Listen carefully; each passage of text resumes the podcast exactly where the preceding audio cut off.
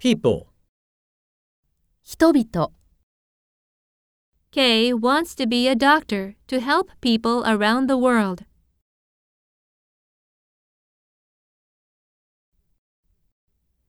People were worried about the disease.